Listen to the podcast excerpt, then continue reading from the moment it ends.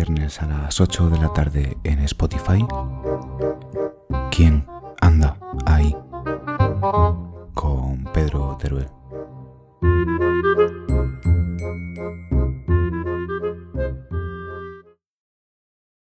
No sé escribir, lo siento, sobre el pajarillo y la roca árida.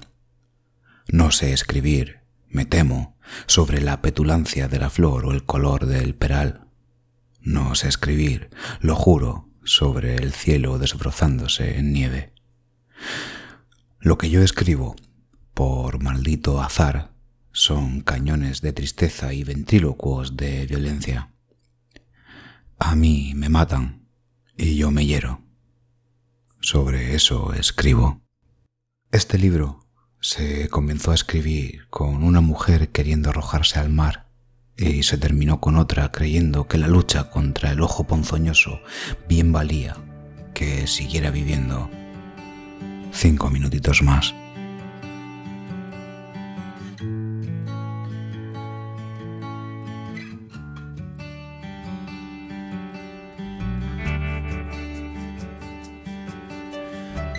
Acabamos de leer dos fragmentos que se encuentran dentro de esta obra de Paula Aguirre Zabala. Esta obra editada por Entropía Ediciones que lleva por nombre Maldita, feminista, gorda y depresiva. Claro está que el título no deja lugar a dudas acerca del contenido de los poemas que vamos a leer hoy pero sí que vamos a aprovechar esta ocasión para dar visibilidad a esos pequeños traumas que todos y todas tenemos y que no siempre nos atrevemos a contar. A lo largo de este libro vamos a pasear por la desesperación, por la tristeza, también por lo que se nos ha prohibido ser vamos a descubrir a esta poeta, Paula Aguirre Zabala, además de una excelsa escritora, es una vallisoletana y leonesa. Ya había escrito El cadáver presenta, que fue publicado en 2014 y dos años más tarde vio la luz una novela negra, cuyo título es Al final muere. Es sin duda una de esas poetas que todos deberíamos tener en nuestra biblioteca, como vamos a descubrir a continuación. Empezamos con Paula Aguirre Zabala, maldita feminista, gorda y depresiva.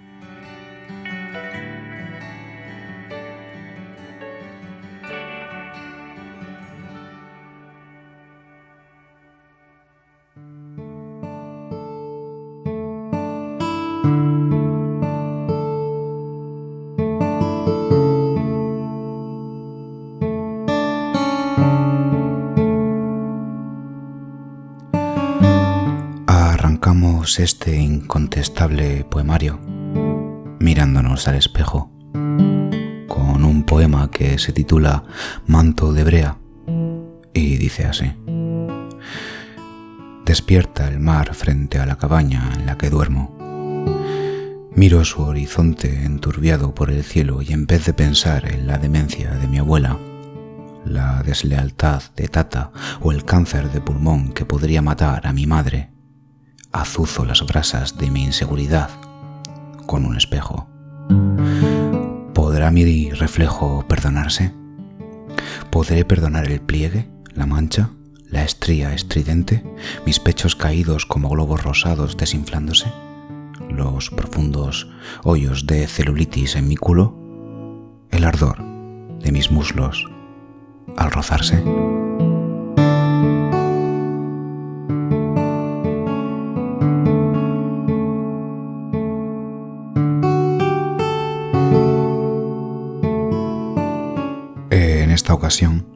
Vamos a pasear por la cotidianidad que da el hecho de no aceptarnos al pasar delante de un escaparate o de cualquier superficie que nos mande un reflejo que no nos gusta. Este poema se llama La barriga del alce.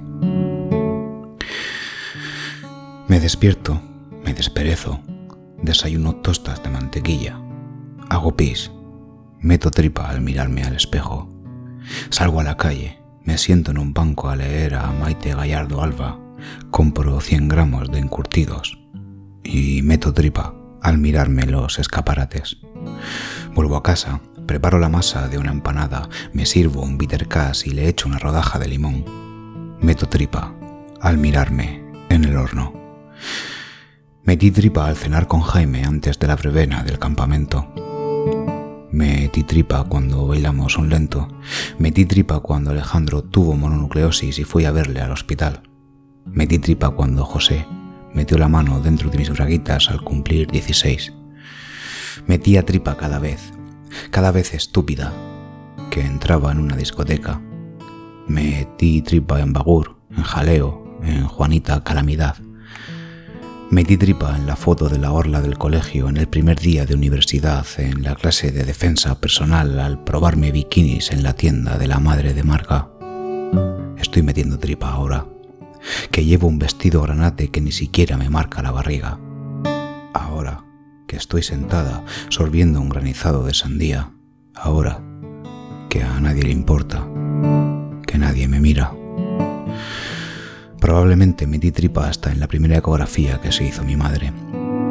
Probablemente meto tripa cuando abogo por la diversidad de los cuerpos, cuando suplico a las mujeres que se amen, cuando le aseguro a mi reflejo que le quiero.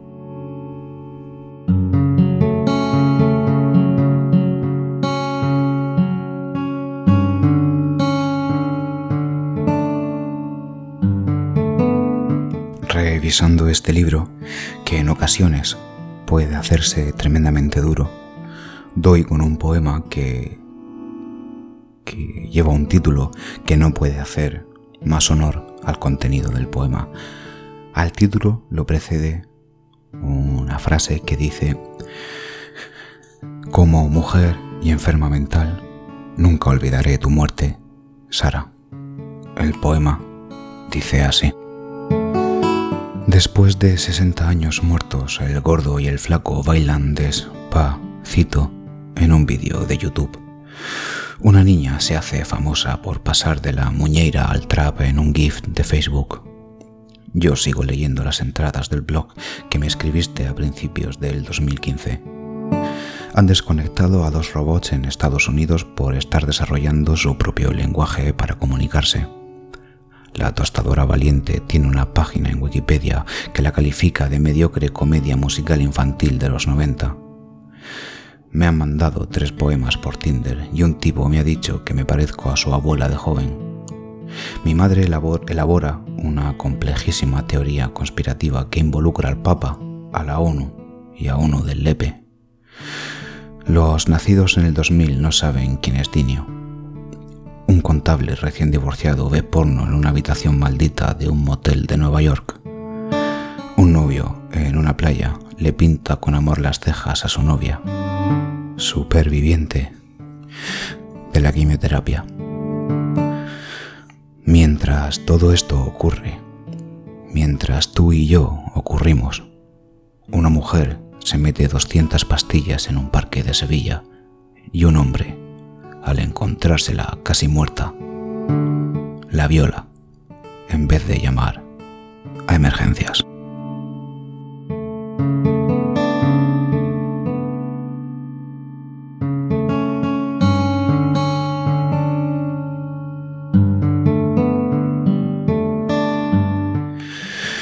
Que Paula es combativa, no nos cabe ninguna duda. Este poema que vamos a leer a continuación se titula Mis muertas y dice así.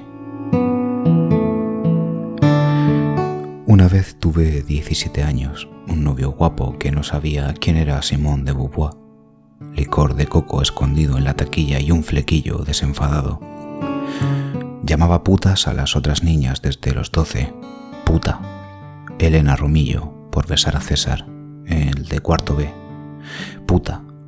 Claudia Domínguez, por meterse en el vestuario con el novio de Bea. Putas Ángela, Laura y Rafaela por jugar a la botella, por gustarle los chicos que yo no, por darse vueltas a la cinturilla de la falda del uniforme. Pero al poco de empezar la facultad, una noche escuché a un tipo decirle a María que iba vestida como una zorra y ella terminó besándole encandilada en mitad del pub. También otro día, volviendo a casa en autobús, me dijeron las de mi clase que si seguía bailando de forma provocativa con los hombres, no me extrañase si me pasaba algo. Fue ahí que el feminismo comenzó a enhebrarme en los huesos. Empezaron a manosearme con la saña de los cien mil tactos, manos de violentas mujeres retorciéndome la carne, palpándome los órganos y los tendones, tocándome como un timbal de piel curtida, piel de mujer sangrante, sangrante mujer. Abre tus ojos de enemiga y conviértete, dijeron mis muertas. Mis muertas, las apuñaladas veintitrés veces, las que solo servían para hacer la matanza y tener hijos, las rociadas con ácido, las sumisas e insumisas silenciadas, las violadas, las arrojadas por machos al suicidio, Abrí mis ojos de compañera, de niña cómplice, de compinche, y por mis muertas, hoy y aquí, lucho.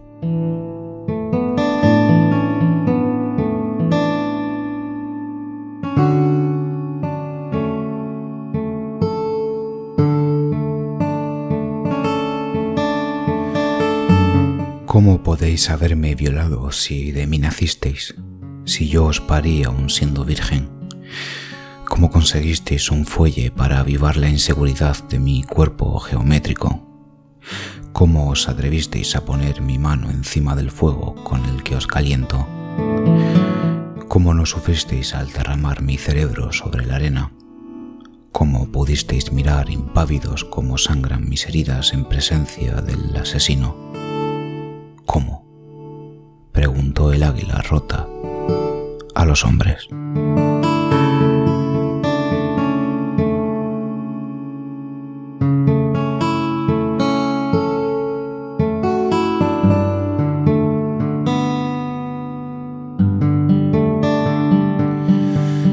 El siguiente poema trata del olvido y de renacer. Eh, se titula Dunas. Y dice así. La sensualidad de lo caduco. Mañana mi pecho no será igual.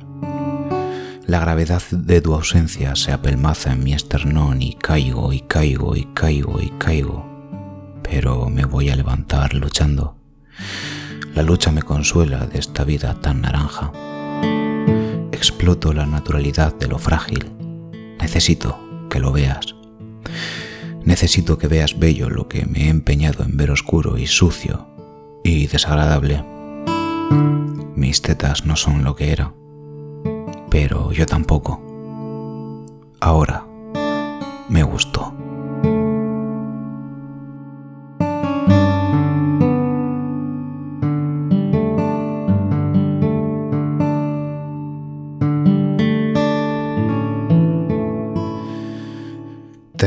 Este repaso al poemario Maldita feminista gorda y depresiva de Paula Aguirre Zavala con este poema que se titula Mi primer tajo.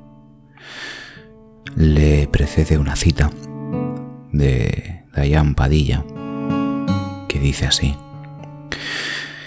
Decirle a una mujer que está obsesionada con el feminismo es como decirle a alguien que se está ahogando, que está obsesionado con nadar. Y el poema dice así. Yo nunca he querido ser feminista.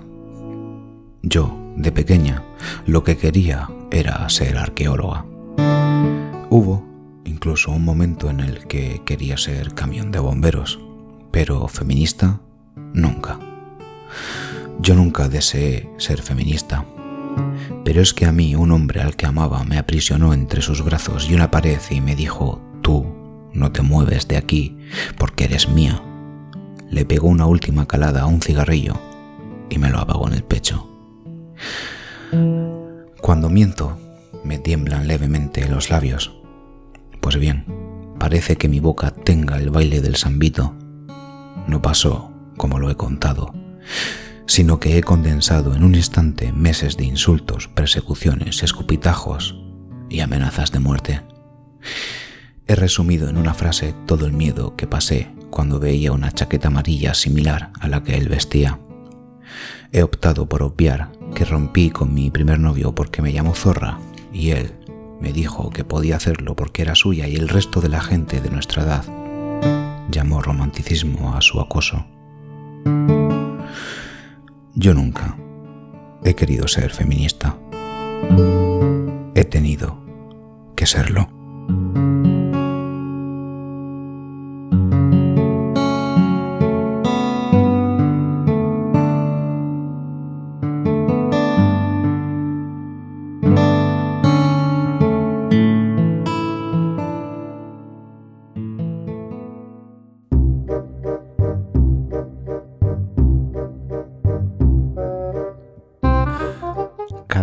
Viernes a las 8 de la tarde en Spotify. ¿Quién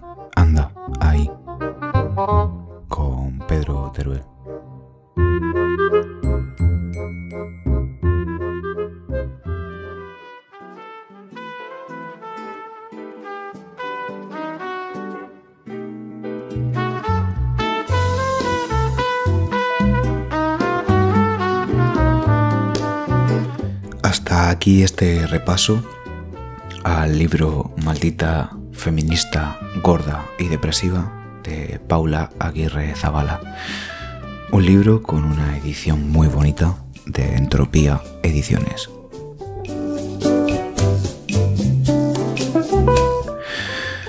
Pueden encontrar este libro a través de la web de la editorial Entropía Ediciones y en diversas librerías, sobre todo de Madrid, pero en la, en la vuestra de confianza, si, si la piden, seguro que, que se lo conseguirán. Nuestra recomendación, por supuesto, desde aquí, es que lo compren si pueden. Y por nuestra parte, solo queda recordarles que el próximo miércoles se estrena en YouTube una serie de charlas en el primer programa pues nuestro invitado será David González, el poeta. Además, pueden dar a seguir en este podcast en Spotify y pueden dar me gusta en la página de Facebook ambas acciones, pues sepan ustedes que a este que está aquí hablándoles, pues le haría muy feliz. Y sin nada más por nuestra parte, nos despedimos hasta la próxima semana, deseando que pasen una muy buena semana y que se encuentren a salvo y en una agradable compañía, aunque sea la suya propia. Gracias por estar ahí, por leer y por escuchar poesía. Un saludo.